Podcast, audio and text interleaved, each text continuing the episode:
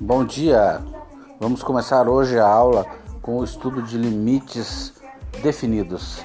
É, esses limites eles se caracterizam pelo fator de eles é, serem definidos diferente de zero, sendo que a divisão, a multiplicação, a adição e subtração nunca ele pode é, dar o valor de zero.